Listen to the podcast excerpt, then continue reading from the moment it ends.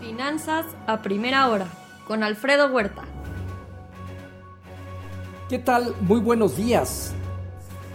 Ya son 116.8 millones el total de infectados, la tasa de letalidad 2.2%. Ayer sumaron 447 mil nuevos casos en el mundo y 70 mil en Estados Unidos. Son 292 millones de dosis aplicadas ya en el mundo. Israel con el mayor avance, estimando en abril, a mediados de abril, el alcance eh, de la aplicación al 70% de su población. El Senado alista la votación del paquete de estímulos en Estados Unidos para este fin de semana por 1.9 billones de dólares. La OPEP extiende recortes de producción un mes más. Rusia queda exento de este proceso. Los precios del petróleo continúan al alza, empiezan a superar una línea de tendencia de largo plazo. El optimismo sobre la recuperación económica ha desencadenado una liquidación de bonos del Tesoro, especialmente a plazos de 5, 10 y 30 años. Hoy habrá datos de empleo en un rato más, 7.30 de la mañana, que darán dirección a los mercados. Jerome Powell de la Fed dijo que la reapertura económica podría presionar temporalmente a la inflación. Sin una inflación más duradera y un retorno al pleno empleo, es muy difícil que la Fed incremente las tasas de interés. En China, el gobierno dijo que estará invirtiendo en tecnología de manera importante, chips, inteligencia artificial y 5G. El gobierno crearía más de 11 millones de empleos y su PIB crecería en 2021 arriba del 6%. En Asia Pacífico, resultados con sesgo negativo de manera moderada. En Europa dominan movimientos con, también con sesgo negativo moderadamente. Francia, Alemania, Italia y España. El Financial Times con ligera alza. Bruselas detiene la ratificación del acuerdo comercial del Brexit a los incumplimientos de Reino Unido. El gobierno de España aprobará un nuevo paquete de ayuda a las empresas la próxima semana. En divisas hoy, un índice dólar que presenta un avance de alrededor del 0.3%, el euro operando en 1.194 negativo 0.2% y la libra medio punto porcentual abajo arriba de 1.38. En materias primas hoy el petróleo avanza 2.6%, el WTI en 65 y medio dólares por barril, mientras que en metales el oro en 1.694 dólares negativo 0.4%, la plata también con marginal baja y el cobre intenta reaccionar 2.7% de aumento. El día de ayer se dieron cierres negativos de las bolsas en Estados Unidos que ya ubican un balance semanal hasta ahora en terreno negativo con retrocesos eh, en general del sector de tecnología, consumo discrecional, materiales e industrial. El dólar ganó terreno y se presionó fuerte la curva de bonos del tesoro eh, al alza.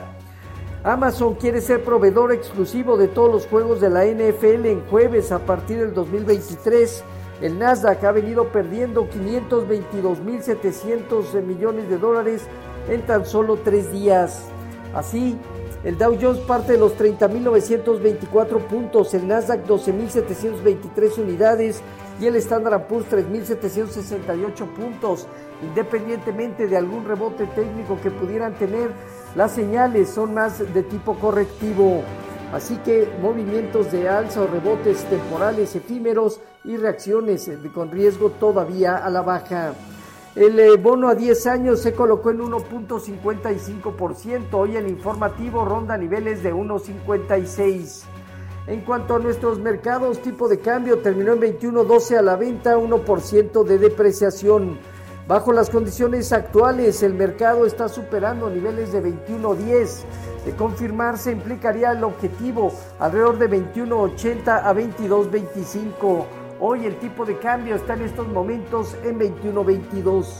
Fondeo diario, papel ornamental y bancario en 406, latea 28 días en 428. El índice de precios y cotizaciones terminó negativo 0.8% para establecerse en los 46.004 unidades con una operatividad prácticamente superior al promedio diario. El principal indicador eh, también está consolidando ahorita en zona superior 46.600 puntos el inicio de una resistencia en la parte baja 45.000 o hasta 42.200 puntos.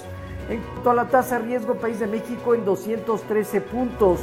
Este día fue, desde luego, habrá algunos datos, ya consumo privado ya se dio a conocer a diciembre menos 0.5 y menos 6,5% la caída anual. La inversión fija bruta sigue mal, perdió 2.1 en diciembre y menos 12.9% anual.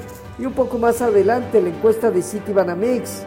Fonatur dejó a Sedena el tramo 5 norte de la, del tren Maya. De acuerdo a Citibanamex, México debe cambiar su política comercial y migratoria para tener una nueva aplicación eh, eh, de inversión.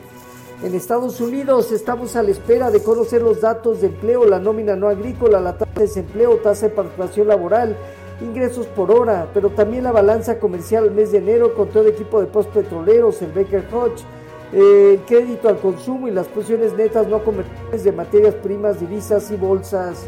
Los eh, futuros se mantienen hasta ahora eh, con movimientos de más menos 0.3%, Dow Jones, Standard Poor's y Nasdaq Tipo de cambio 21.22 a la venta, casi medio punto porcentual de depreciación. Así, lo más importante que sucede hasta ahorita en finanzas a primera hora.